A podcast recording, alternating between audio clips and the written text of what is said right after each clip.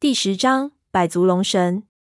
陈皮阿四的铁蛋子飞过之后，闪动的火苗瞬间又暗淡了下来。那边的人影子恢复模糊，一下子又什么都看不清楚。铁蛋子最后不知道打在什么地方，发出一声脆响，滚落地上，声音在空旷的林宫里回荡，让人直起鸡皮疙瘩。火光闪起的那一刹那，所有人都给这影子吓了一跳，顺子更是惊慌。吓得轻声叫道：“这是什么东西？”华和尚马上把他的嘴巴捂住，不让他继续说话。几个人的手都下意识地按到了自己的刀上。陈皮阿四对我们摆了摆手，让我们不要这么紧张，然后给华和尚使了一个眼色。后者马上几步跳上一边的灯炉，一手将火拍灭了。我不得不佩服陈皮阿四的冷静，在这么诡异的环境下。任谁也不会想到把自己身边的光源拍灭，都是希望自己身边越亮越好。但是其实这种情况，身处在黑暗中才是最安全的。灯奴一灭，四周又一下子暗了下来，如浓雾一般的黑暗一下子将我们包围了起来。另一边的灯奴却显得更加的明亮。我们啪啪啪把自己的手电也灭了，一起屏住呼吸，看着那边的影子。身边的黑暗一下子了刺激了我的神经，我一下子我感觉到心脏跳动的非常厉害。这影子明显是一个人的，大部分的身体还是隐没在黑暗中，让人觉得非常异样的是他骐长的脖子和身上一些让人无法言语的似乎是刺或是触须一样的东西，看上去竟然不是像是人类，而是一种一种鸟类。我本能的感觉到一阵寒意，心里直跳。除了闷油瓶之外，其他人都在四周了。这影子看着又肯定不是闷油瓶，难道这里还有其他人？那他是什么人？怎么会出现在雪山顶上的灵宫中的呢？难道刚才这里的雪崩引起边防的注意了？这人是探路的解放军？也不会，不说雪崩发生在山谷里，就是真发现了，赶过来起码也要一天时间，不会这么快到达。我突然想到，这个灵宫是汪藏海设下的一个陷阱。既然是一个陷阱，必然是险恶万分。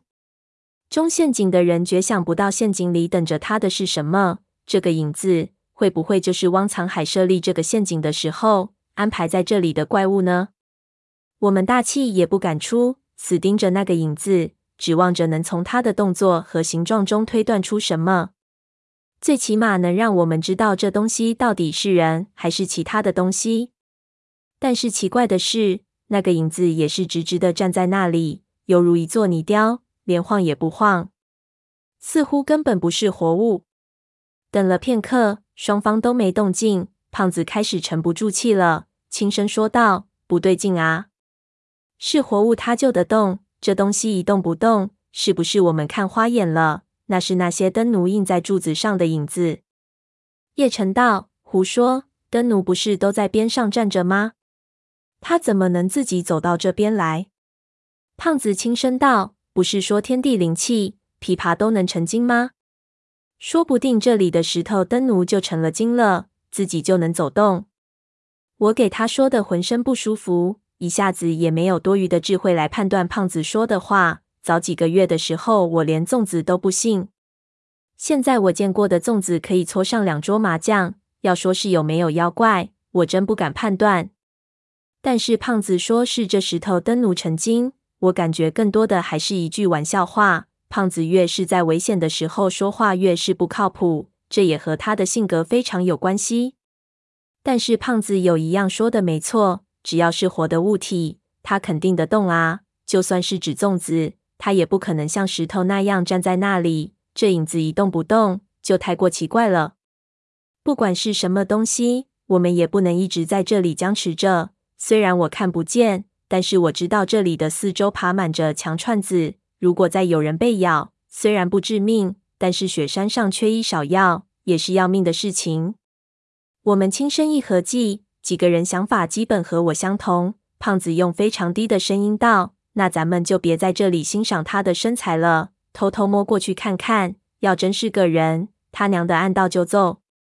几个人答应了一声，我感觉到身边有风一闪，心急的已经摸了过去。一片漆黑，也没办法部队行什么的。我硬着头皮朝着那唯一的火光就去了。那灯奴离我们也不是很远，走了几步，那影子就越来越清晰。我看着也越来越怪，不自觉的一种不祥的感觉越来越强烈起来。在几乎走进那灯光能照到的区域的时候，我下意识就放慢了速度，埋伏在黑暗里，缓慢的、轻轻的靠过去。那黑色的影子几乎就在我的十步之外。我眯起眼睛看着它，一点一点的，我的心跳越来越快，冷汗开始不停的冒出来，一边祈祷着老天不要让我看到我不想看到的东西。可是，随着越来越靠近的视野，我逐渐已经意识到老天可能不会保佑我们这种盗墓掘坟的人。眼前的那东西越来越清晰，一下子我连脚步也迈不动，只觉得浑身发软，最后竟然整个人都僵在那里，无法动弹。我都无法用言语来形容我看到的，那只能说是一条巨大的油盐形状的东西。但是是不是我就不知道了，因为它太大了。我知道最大的油盐能长到一米多，但是这一条显然更大。油盐像蛇一样扬起着半个身体，缠绕在一座灯炉上。我们看到脖子，其实只是它的两只大毒颚和长触须形成的影子。无数的长角垂着，整条巨虫一动不动。似乎正在吸从灯油里挥发出来的气体。在蜈蚣科里，加勒比海加拉帕格斯蜈蚣能够长到四十到六十公分，但是长到一米多的至今没有发现过。这么巨大的体型，这条虫子的寿命恐怕有上千年了。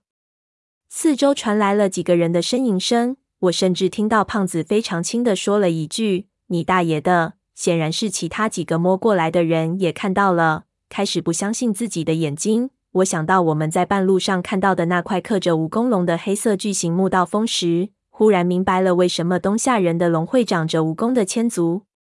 看样子是他们退入到深山之后，看到了这么巨大的油盐，把它神化为龙的化身了。脑子一片混乱间，我听到有人打了几声呼哨，意思是退回去。当时也不知道这话是谁说的了。我不自觉的就往后退去，一直退，一直退，也不知道退到了什么地方。四周一看，一片漆黑。原来华和尚把我们那边的灯奴灭了之后，我们没有了后退的目标，一退之下，全都走散了。我重新打起手电，想着点起一盏灯炉来吸引他们的注意力，却看到不远处那巨型油盐的影子晃动了一下，它边上的灯炉一下子熄灭了。一下子，巨型油盐就消失在了黑暗里。我忽然想起顺子说的油盐有驱热的习性，顿时感觉不妙。同时，在很远的地方，花和尚打起了一支冷烟火，叫道：“大家千万别点灯炉！”所有人看着我的冷烟火到我这里集合。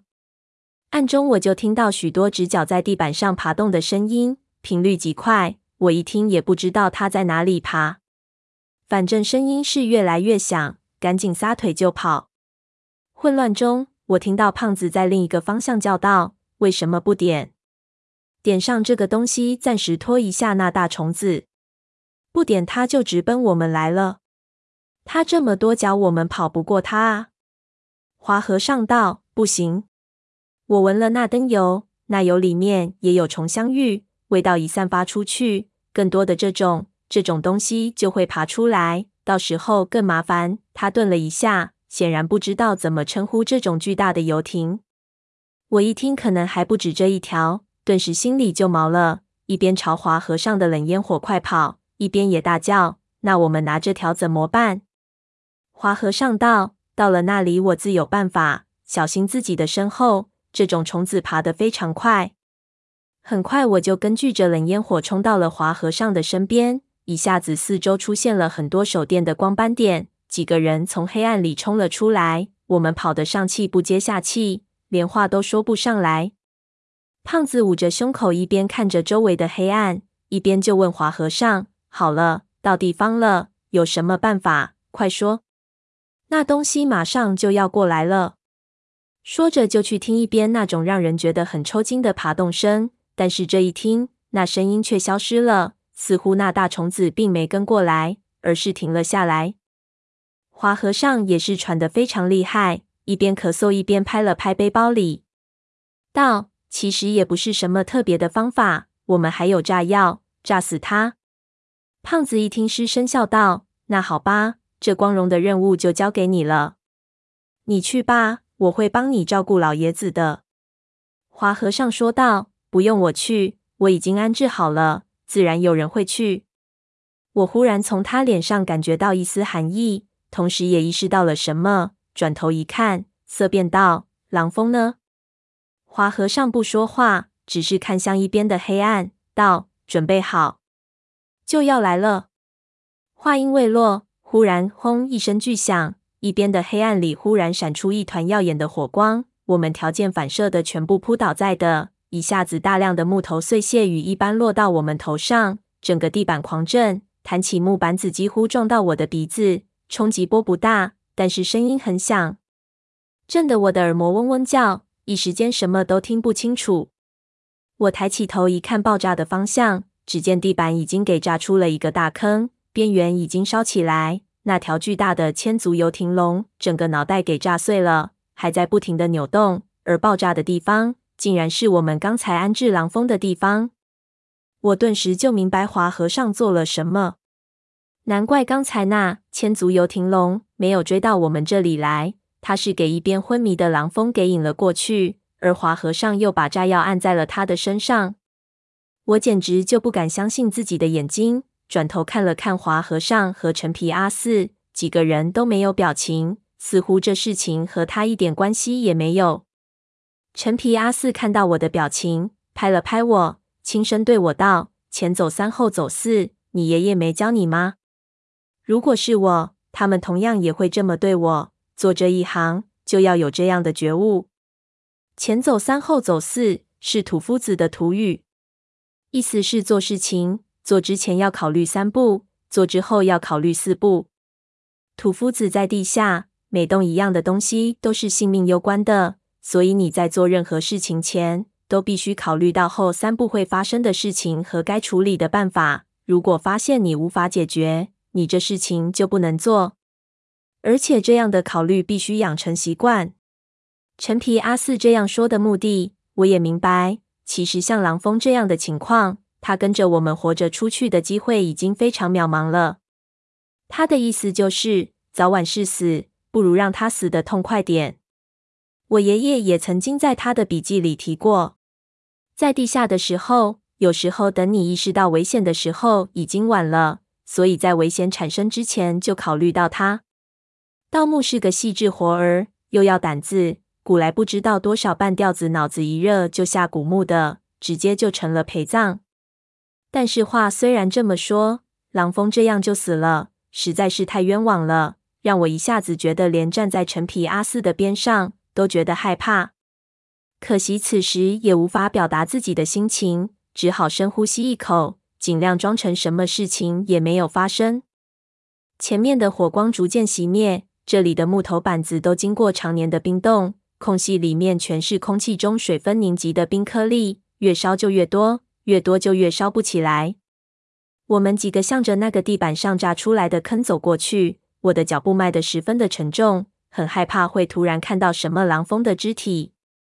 胖子和潘子却没有什么大的反应，似乎也很习惯了这种事情，或者说，他们可能认为把郁闷表现出来也没有用。胖子看我有点无法释怀。还拍了拍我，轻声道：“算了，反正是他们的人，说不定手上还背着人命债呢。出来混总归要还的。”顺子还不明白发生了什么事情，几乎吓得有点傻呆呆的跟着我们走到地板被炸出的破洞处，用手电往下面一照，木头的地板下面的砖头给炸飞出了一个大坑，地下用黑色的石条做了加固的廊子也给炸裂了，露出一道缝隙。下面是空的，我知道下面是什么地方，因为这座灵宫的这一部分是修建在陡坡上，但是地板是平的，下面肯定就会产生用梁柱撑起来的一个三角形空间。所有修建在陡坡或者悬崖上的建筑，比如说布达拉宫，就是这样一个结构。缝隙中有冷风刮出，显然与外界相连。我回忆了一下，下面的三角空间四周也用白浆墙围着。不知道是一个什么情形，但是有风吹出来，似乎可以从这里出去。这里四周显然有什么问题，地面上布满了油盐。如果硬要从正门出去，恐怕会越走越危险。此时炸出了一个坑洞，正好可以让我们脱身。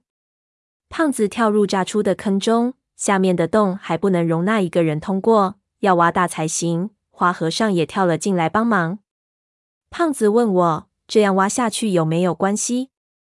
我让他们不要乱来。冬天的石狼子本来就冻得发脆。刚才的爆炸肯定已经把下面的承压结构完全破坏了。这下面不知道有多高，万一突然塌掉下去，不是他一个人、两个人，很可能这里附近整块地面都会凹陷下去。到时候灵宫就会成为我们的封土。